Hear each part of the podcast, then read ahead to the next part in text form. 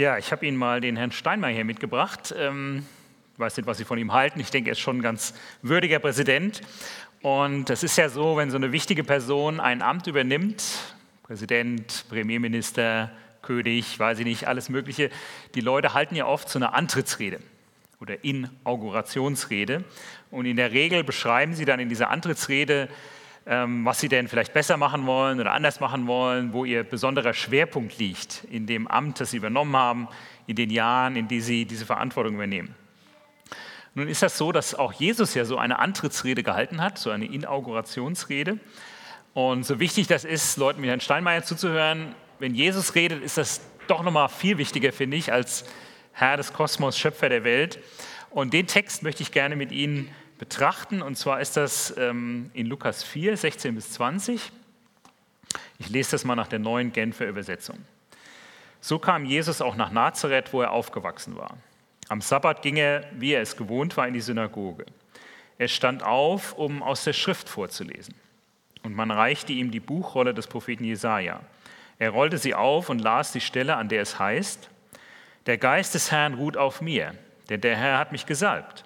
Er hat mich gesandt mit dem Auftrag, den Armen gute Botschaft zu bringen, den Gefangenen zu verkünden, dass sie frei sein sollen und den Blinden, dass sie sehen werden, den Unterdrückten die Freiheit zu bringen und ein Ja der Gnade des Herrn auszurufen.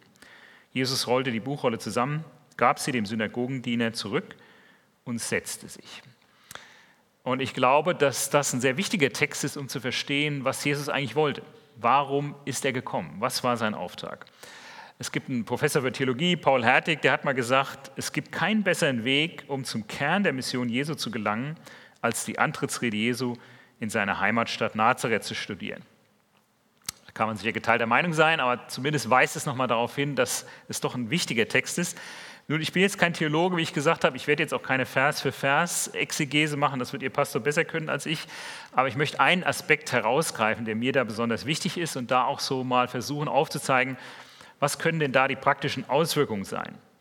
Und zwar sagt ja Jesus hier, deswegen habe ich das ja auch dick gedruckt da, er, Gott, Gott hat mich gesandt mit dem Auftrag, den Armen gute Botschaft zu bringen.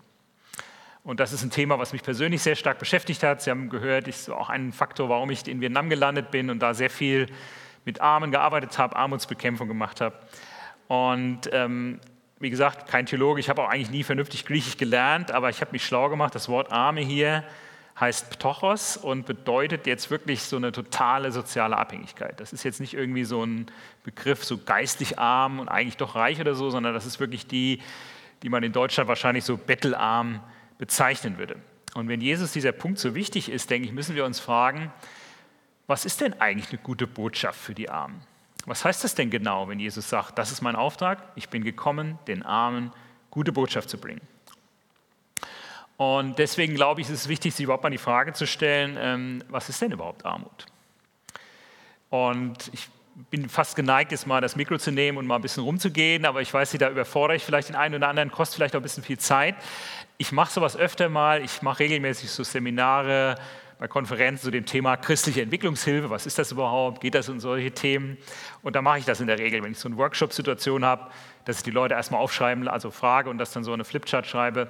Wie beschreibt ihr Armut? Was sagt ihr dazu? Und vielleicht überlegen Sie mal, wenn ich jetzt tatsächlich Ihnen so ein Mikro unter die Nase halten würde, was hätten Sie denn jetzt geantwortet? Was ich typischerweise dann für Antworten bekomme, ist Mangel. Arme haben Mangel an Dingen, haben ein Defizit an Ideen, Wissen, Fähigkeiten, haben Mangel an Zugang. Das ist dann schon vielleicht ein Schritt weiter. Vielleicht Mangel an Zugang zu Bildung, Mangel an Zugang zu Gesundheitsfürsorge, Mangel an Zugang zu ihrem Recht und solchen Themen. Aber wäre das nicht viel besser, die Armen mal selber zu fragen? Ich glaube, das ist so eine Tendenz, dass wir dazu neigen, über Leute zu sprechen. Ich weiß nicht, wie Ihnen das geht. Das Thema Migration ist ja ein großes Thema glaube, wenn ich mich nicht verlesen habe, stand auch hier Flüchtlinge Welcome bei Ihnen da vorne an der Einfahrt. Ähm, und ich finde, viele Christen engagieren sich, aber mein Eindruck ist, dass oft über die Migranten gesprochen wird, sehr selten mit den Migranten. Finde ich ziemlich problematisch, weil man dann so den Eindruck hat, wir wissen eigentlich besser, was die brauchen, als die selbst. Das ist so ein bisschen gefährlich. Und ähnlich ist das auch, denke ich, mit den Armen. Da wird immer mal wieder über die Armen gesprochen, aber recht selten werden sie selbst gefragt.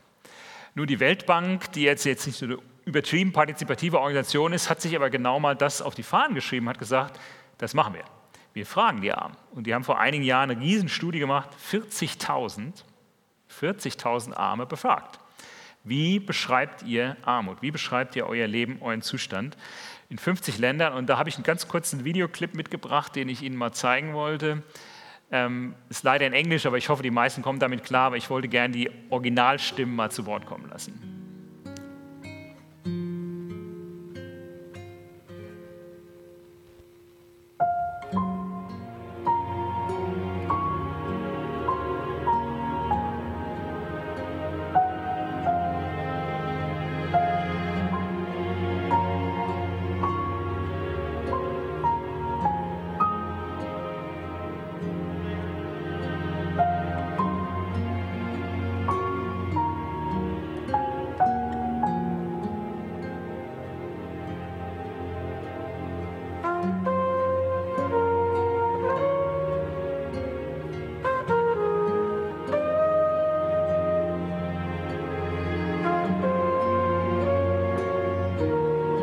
Poverty is like heat.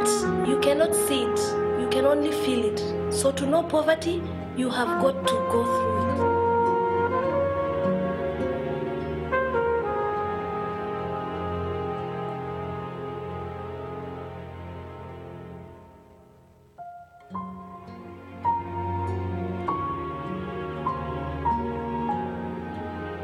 The poor person who gets help is even more vulnerable because the day may come when the charitable person may stop helping. Then what would become of him? He expects this to happen and worries about it.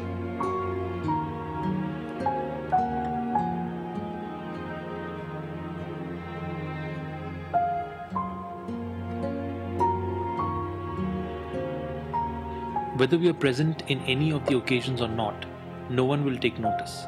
When a poor man dies, no one even cares to pay him condolences.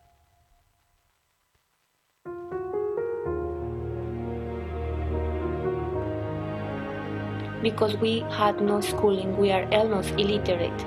Store owners cheat us because they know we are not educated.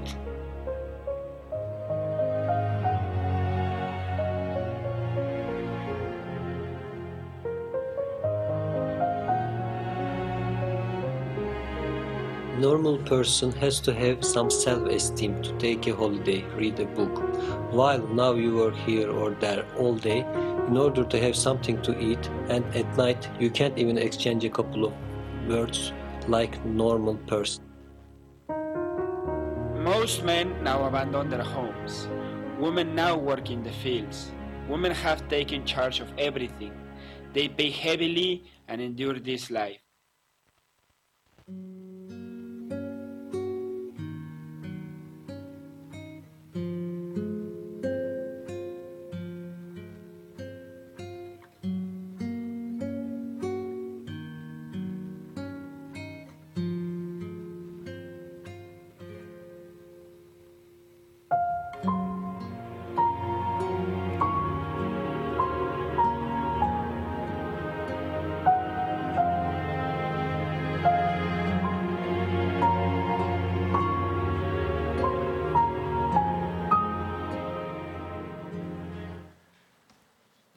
Ähm, noch einige Zitate, die ähm, nicht in dem Film waren, aber die ich aus dieser Studie genommen habe. Ich lese einfach nochmal drei in, Engl in Deutsch vor. Armut ist ein Schmerz. Es fühlt sich an wie eine Krankheit. Es attackiert eine Person nicht nur materiell, sondern auch moralisch. Es frisst die Würde auf und treibt uns in die totale Verzweiflung. Armut ist wie ein Gefängnis, wie ein Kettenleben und darauf zu warten, endlich frei zu werden. Für einen Armen ist alles furchtbar. Krankheit, Demütigung, Scham. Wir sind verkrüppelt, wir haben vor allem Angst. Wir sind abhängig von jedermann. Niemand braucht uns. Wir sind wie Müll. Jeder will uns nur loswerden. Ich weiß ja, wie Ihnen das geht, wenn Sie das jetzt diesen kleinen Film gesehen haben und diese Zitate gehört haben, was das mit Ihnen macht. Ich muss gestehen, mich bewegt das immer noch sehr. Ich habe den Film ja schon oft selber gesehen, aber irgendwie berührt mich das immer wieder, weil ich das so furchtbar finde, gerade auch dieser Satz, wir sind wie Müll. Wie kann das sein? Ja, da ist ein Mensch geschaffen in das Ebenbild Gottes, wo Jesus sagt, ich lasse mein Leben für dich und der sagt, ich bin Müll. das ist, das kann ich sagen, das ist absolut unakzeptabel. Das geht doch nicht. Das, also, das setzt mich immer in Bewegung und sagt, das darf doch nicht wahr sein. Ja, das, das kann nicht sein, das ist absolut unakzeptabel. Damit können wir uns nicht abfinden. Und Sie merken sicher, wenn Sie das, sich das anhören, dass Armut aus Sicht der Armen oft ganz anders definiert wird, als wir das tun. Wir haben oft diesen materiellen Aspekt im Blick. Ist natürlich wichtig, klar, wenn nichts zu essen hat, natürlich ist das relevant. Aber viel stärker ist auch diese emotionale, diese psychologische Seite davon, dieses Gefühl, nichts wert zu sein. Äh, alle trampeln auf mir rum, ich werde nicht wahrgenommen. Oder dieser eine indische Christ, wenn ich sterbe, geht keiner zu meiner Beerdigung. Das hätte ich jetzt überhaupt nicht im Blick gehabt, dass ich das irgendwie so dramatisch finde, aber das sind alles Elemente, die diese Wertlosigkeit beschreiben. Und das Problem ist, wenn wir Armut so materialistisch sehen, also sprich, die haben einen Mangel an Dingen, werden wir natürlich ganz anders Armut bekämpfen wollen, als angemessen ist. Und ein äh, Mann namens David Corton hat mal gesagt, unser Denken über Ursachen und Folgen von Armut definiert unsere Strategien zu deren Überwindung. Das ist aus meiner Sicht ein großes Problem, dass wir oft so eine verkürzte Sicht von Armut haben und deswegen meinen, Armutsbekämpfung machen wir jetzt, indem wir hier Sachen einpacken und dahin schicken. Es gibt Situationen, da macht das Sinn, aber im Großen und Ganzen ist das aus meiner Sicht eher kontraproduktiv. Ähm, es gibt ein sehr gutes Buch zu dieser Thematik, das heißt When Helping Hurts, gibt es leider nur in Englisch, also wenn Helfen wehtut. Kann ich sehr empfehlen für jemanden, der da ein bisschen mehr einsteigen will. Ähm, und in dem Buch haben die ein paar sehr gute Dinge aufgezeigt, unter anderem auch so eine kleine Formel eingeführt. Ich weiß jetzt nicht, wie Ihnen das geht, ob Sie traumatische Erfahrungen aus dem Matheunterricht mitbringen. Ich fand Mathe immer ziemlich cool, hatte Mathe-Leistungskurs und mir gefallen Formeln. Ähm, deswegen habe ich eine mitgebracht, wobei die ist relativ simpel. Das ist nur eine Addition. Ich glaube, das kriegt jeder hin. Und zwar sagen die, und ich finde das sehr griffig formuliert, eine materialistische Definition von Armut. Also sprich, was wir eben hatten, ja, Armut ist eigentlich nur Mangel an Essen, an Wohnung und so. Plus der Gottkomplex der Reichen. Das muss ich jetzt ein bisschen erklären, dieses Wort. Ähm, das hat ein indischer Christ mal definiert, und zwar, dass wir Reichen, ich weiß nicht, ob jeder von Ihnen sich als reich fühlt heute Morgen, aber ich sage Ihnen, wenn man in Indien, Afrika war, dann sind wir reich, ähm, kann A in so eine ausbeuterische Haltung verfallen, die, das ganz negative Bild, sozusagen, ich bin dein Gott, dein Herrscher und ich kann dich ausnutzen, mit dir machen, was du willst, äh, was ich will. Oder mehr die fromme Variante, die, wo wir, denke ich, gefährdeter sind, sozusagen, ich bin dein Wohltäter ich bin dein, ich sage mal so ein bisschen polemisch, dein Erlöser. Das heißt, du hast nichts, ich gebe dir das aber. Das heißt, wir nehmen so eine Rolle ein, die aus meiner Sicht uns gar nicht zusteht, weil wir anstatt auf Augenhöhe jetzt so mit den Armen umgehen. Das heißt, du hast nichts, ich hab's, du kannst nichts, ich kann es dir geben. Das nennt dieser indische Christ, Jayakumar Christian heißt der Gottkomplex. Finde ich eine interessante Formulierung. Und das wiederum trifft eben auf das ohnehin geringe Selbstwertgefühl der Armen. Ja, Sie erinnern sich an diese Zitate wir sind nichts wert, keiner sieht uns, ich kann nichts.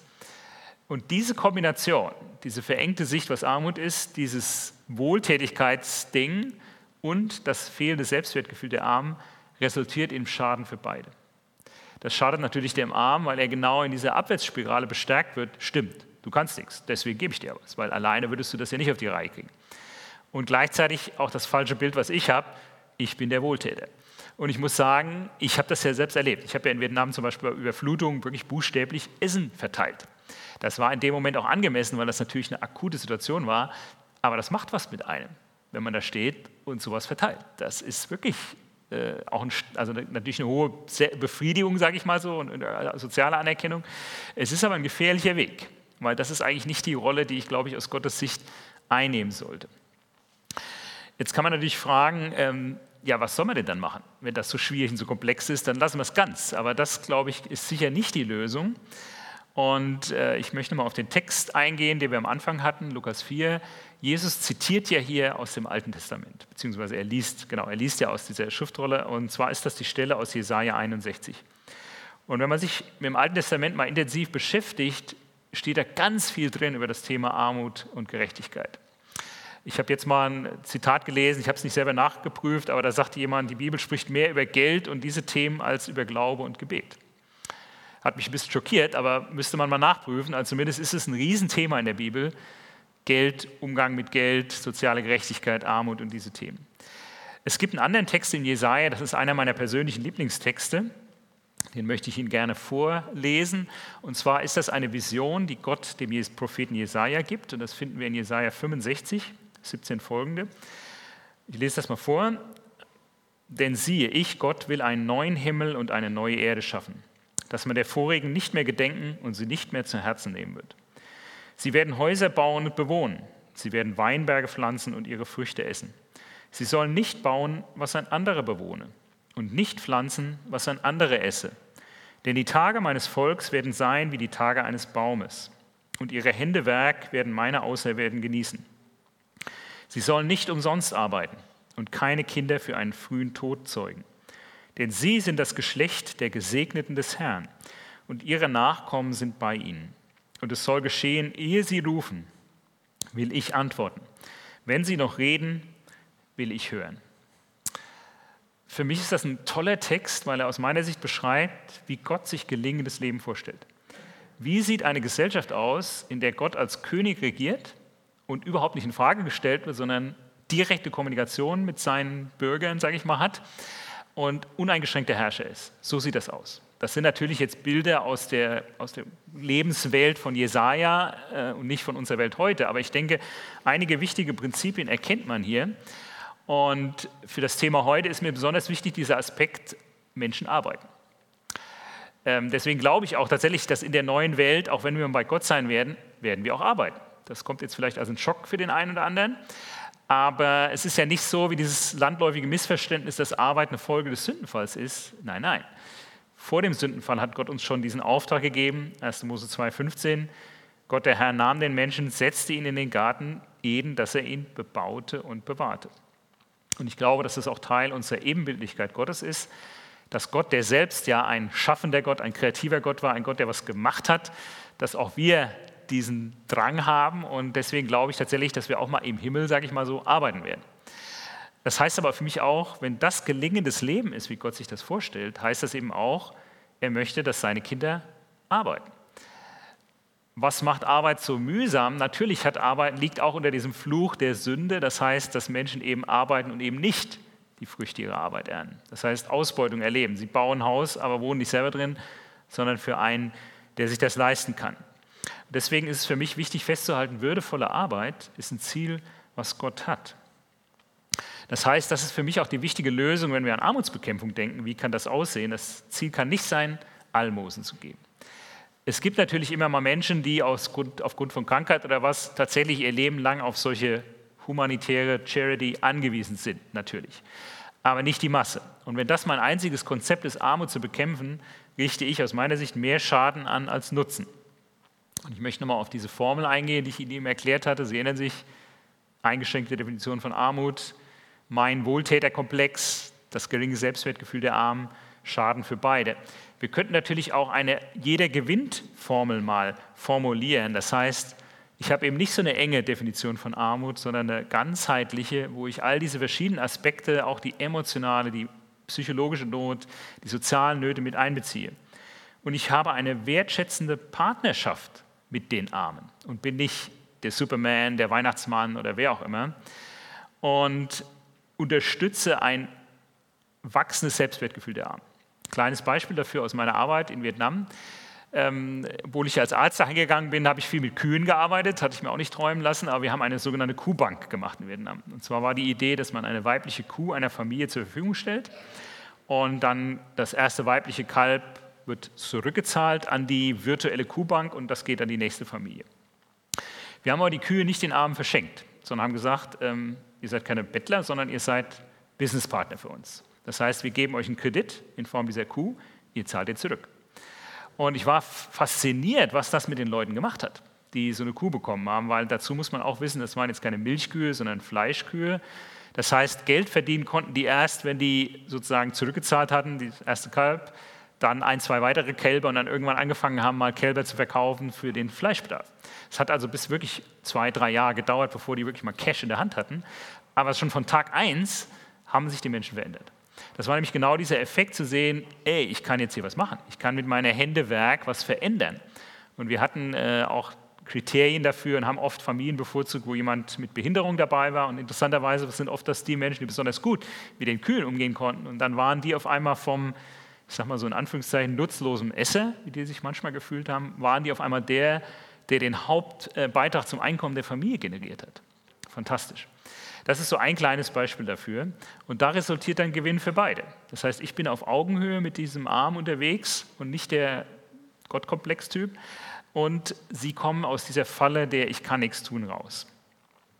Nun, man kann jetzt nicht überall eine Kuhbank machen. Und wir haben uns als IM überlegt, wie können wir diesem Thema gerecht werden und haben jetzt ein neues Konzept bei uns in unser Portfolio, sage ich mal, integriert. Das heißt Business for Transformation. Natürlich jetzt auch wieder Englisch, aber ich hoffe, Sie sind da ein bisschen entspannter. Also sprich unternehmerisches Handeln äh, für Transformation oder Umwandlung. Das muss ich natürlich ein bisschen erklären, was wir damit meinen. Meine persönliche Begegnung mit B4T, Business for Transformation, war in Hanoi. Und zwar gibt es da eine Kaffeehauskette, die heißt Joma. Und äh, das ist ein Geschwisterpaar, die das gegründet haben. Und der Mann ähm, war bei uns im Ältestenkreis. Ich war da auch im, im Ältestenkreis der internationalen Gemeinde. Und äh, die haben angefangen mit einem kleinen Café in Laos und haben dann das erweitert. Das ist so Starbucks-Restaurant-Mischung, würde ich mal sagen. Und haben gesagt, der Michael sagte ganz klar, ich bin Missionar. Das ist mein missionarischer Dienst. Ich bin Geschäftsmann und Missionar. Das heißt, ich mache ein gutes Business, verdiene echt Geld. Und die haben richtig Geld verdient, weil die haben wirklich Millionen von Dollar an Venture Capital eingesammelt, auch von säkularen Investoren, und haben gesagt, wir stellen Arbeitsplätze zur Verfügung, vor allem für Frauen, die Opfer von sexueller Gewalt waren oder Zwangsprostitution. Ich habe eben gehört, Sie haben International Justice Mission hier bald zu Gast. In Kambodscha gibt es schon lange eine Organisation, da gab es IGM noch gar nicht, Heger heißen die, die das schon lange gemacht haben. Und Joma hat mit denen zusammengearbeitet, hat gesagt, ihr rehabilitiert diese Frauen, holt die da raus und wenn sie soweit sind, dass sie wieder in den Arbeitsprozess einsteigen können, geben wir ihnen Arbeitsplätze.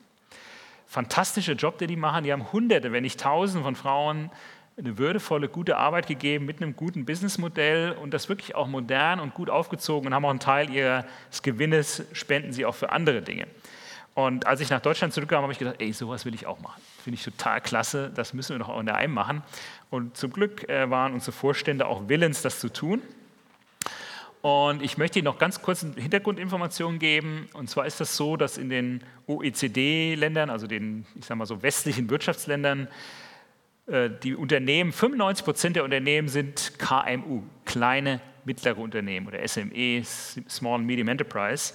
Und diese Gruppe stellt 65 Prozent der Arbeitsplätze. Letztlich sind das die Unternehmen, die das Rückgrat, auch gerade der deutschen Wirtschaft, ja, Stichwort Familienbetriebe und so, Familienunternehmen und so, ähm, liefern. Und wenn man das jetzt mal global sich anschaut, sieht man, ähm, dass die reichen Länder da ist das so verteilt, da gibt es sozusagen so ein Mikrobusiness, dann gibt es eben diese Medium Small, also von was weiß ich, 10 bis 50 bis 100 Mitarbeiter und dann gibt es halt so ein paar Megafirmen, Siemens, Mercedes und so weiter. In den armen Ländern ist das so, da gibt es einen riesen beim Micro, das sind dann, was weiß ich, der Shop, der, was weiß ich, zu zweit als dritt arbeiten, die verkaufen Zuckerwassersaft oder so, Cola-Dosen und solche Dinge. Und dann gibt es ein paar große Unternehmen, oft so staatliche Unternehmen, die mehr oder weniger schlecht arbeiten, aber was fehlt, ist genau diese kleinen und mittleren Unternehmen. Und das sind aber eigentlich gerade die, die die meisten Arbeitsplätze schaffen. Und da gibt es eben Untersuchungen, äh, dass ein Durchschnittsunternehmen, also so ein KMU, ein kleines mittleres Unternehmen in Schwellenländern, 330 äh, Mitarbeiter einstellt. Und ein Dollar, der in KMU investiert wird, 10 Dollar generiert. Also extrem wirkungsvolle Hebelkraft. Und ich denke, das ist wichtig, sich auch sowas mal ins Bewusstsein zu rufen, und darauf beruht auch so ein bisschen, oder das ist ein wichtiger Faktor für dieses Konzept äh, Business for Transformation. Und das möchte ich Ihnen jetzt ein bisschen erklären. Und zwar ist die Grundannahme die biblische Weltanschauung. Das heißt, wir versuchen zu verstehen, wie hat Gott die Welt geschaffen, was hat er mit uns vor, was sind seine Ziele. Das wiederum prägt meine Werte, meine Strategien, meine Prinzipien, meine Praxis. Wenn ich das tue, dann hat das Auswirkungen. Und das hat auch wirtschaftliche Auswirkungen. Ja, wenn ich so agiere, auch als Unternehmer, dann hat das wirtschaftliche Auswirkungen, es hat soziale Auswirkungen, soziale Ergebnisse. Wie gehe ich mit den Menschen um? Auch Joma zum Beispiel, die hatten ein super Standing. Äh, wenn die irgendwelche Jobfairs hatten, da haben sofort massenhaft Leute sich beworben, weil die einfach klar war, die haben äh, fantastische soziale Ergebnisse, auch wie die mit ihren Mitarbeitern umgehen, auch ökologisch. Das heißt, als Christ werde ich hoffentlich äh, auch nachhaltig mit der Umwelt umgehen. Und das wiederum hat sichtbare Auswirkungen. Wenn ich so agiere, hat das sichtbare Auswirkungen. Und diese Auswirkungen wird natürlich auch von anderen wahrgenommen und damit wird auch Gottes Wesen erfahrbar.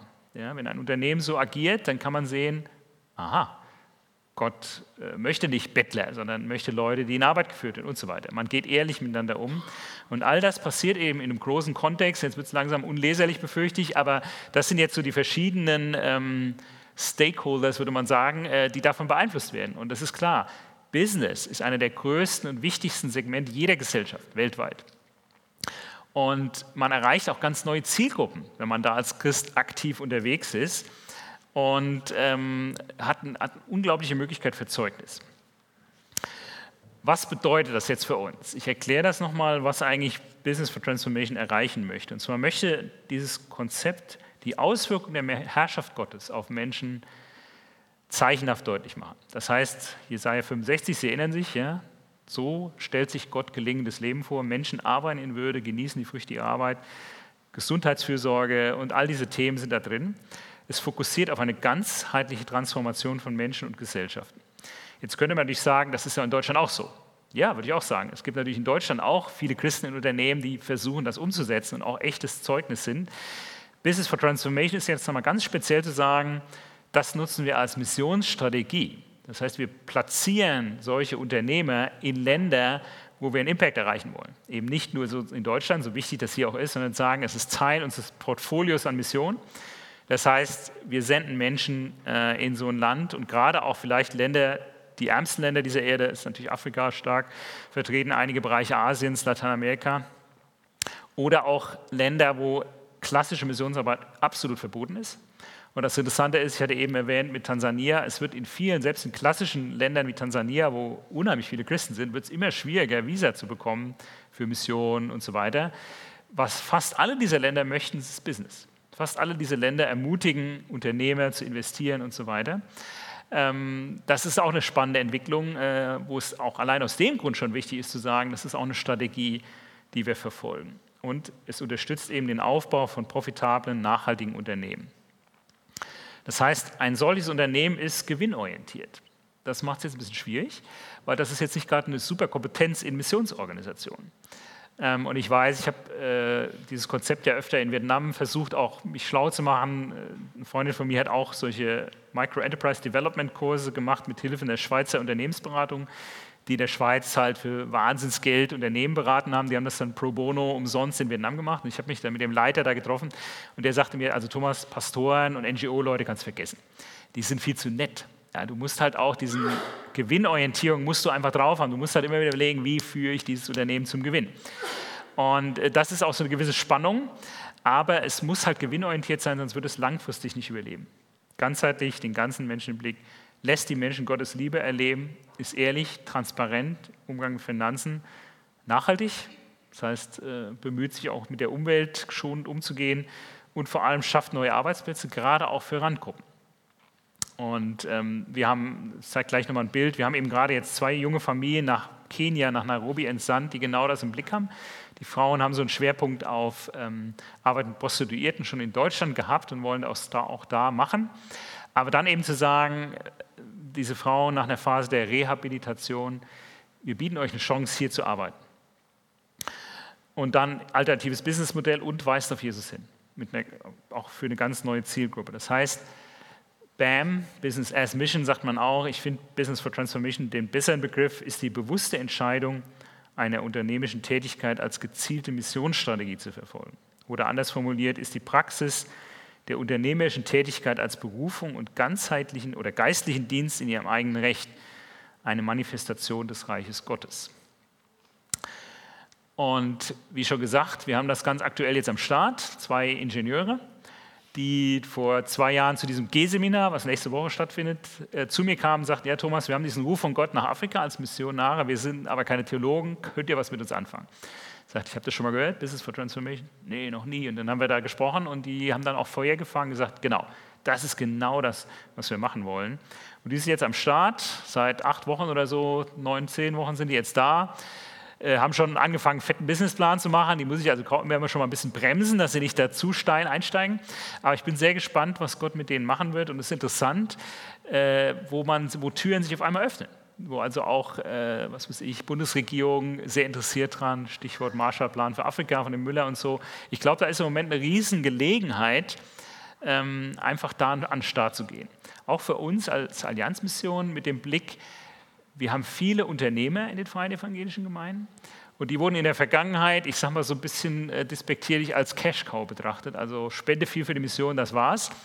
Aber wenn man die anspricht und sagt, also wir brauchen dein unternehmerisches Können, kannst du uns beraten in so einem Prozess? Kannst du vielleicht einen Teil deiner Fertigung outsourcen und in so ein Unternehmen geben? Eine völlig andere Ebene, mit denen zu sprechen. Und ich erlebe das immer wieder, wenn ich zu dem Thema rede, dass hinterher Unternehmer zu mir kommen und sagen, es finde ich total gut, wie kann ich da mitmachen? Kann ich helfen? Also ich glaube einfach, das ist jetzt die Zeit, tatsächlich da äh, einzusteigen.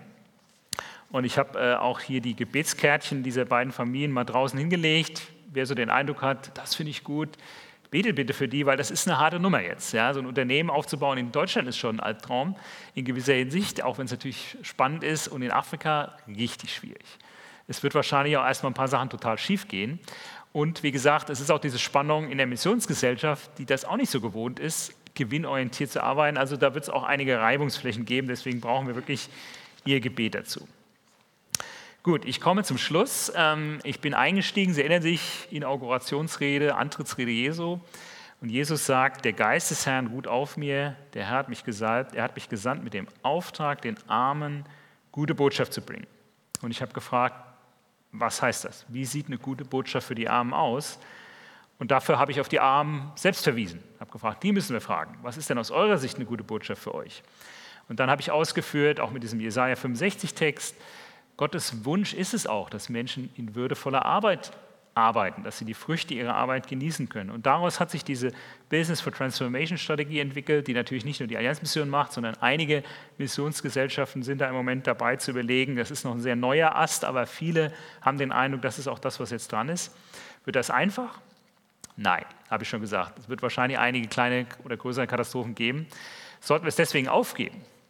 Sage ich auch nein, weil ich denke, wir müssen auch uns diesen Herausforderungen stellen und Erfahrungen machen. Und es ist doch so klar, das war für Jesus so ein zentrales Anliegen, den Armen positive Botschaft zu bringen, dass ich sogar sagen würde, es ist jetzt ein bisschen steil formuliert, aber ich stehe dazu, wenn unsere Botschaft, auch unsere Arbeit, unsere Missionsarbeit, unsere Gemeindearbeit keine gute Nachricht für die Armen ist, dann müssen wir uns natürlich fragen, ist das die Botschaft Jesu?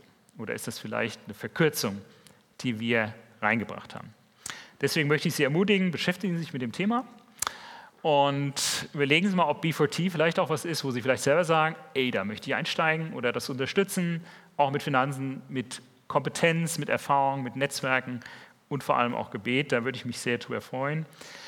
Und ich bin natürlich gerne hier noch nach dem Gottesdienst hier. Wer mich ansprechen möchte, komme ich sehr gerne mit Ihnen ins Gespräch. Ich glaube, es ist jetzt ein bisschen zu knapp mit der Zeit, jetzt hier eine Fragerunde zu machen. Habe ich auch schon gemacht, aber sprechen Sie mich einfach hinterher an. Vielen Dank.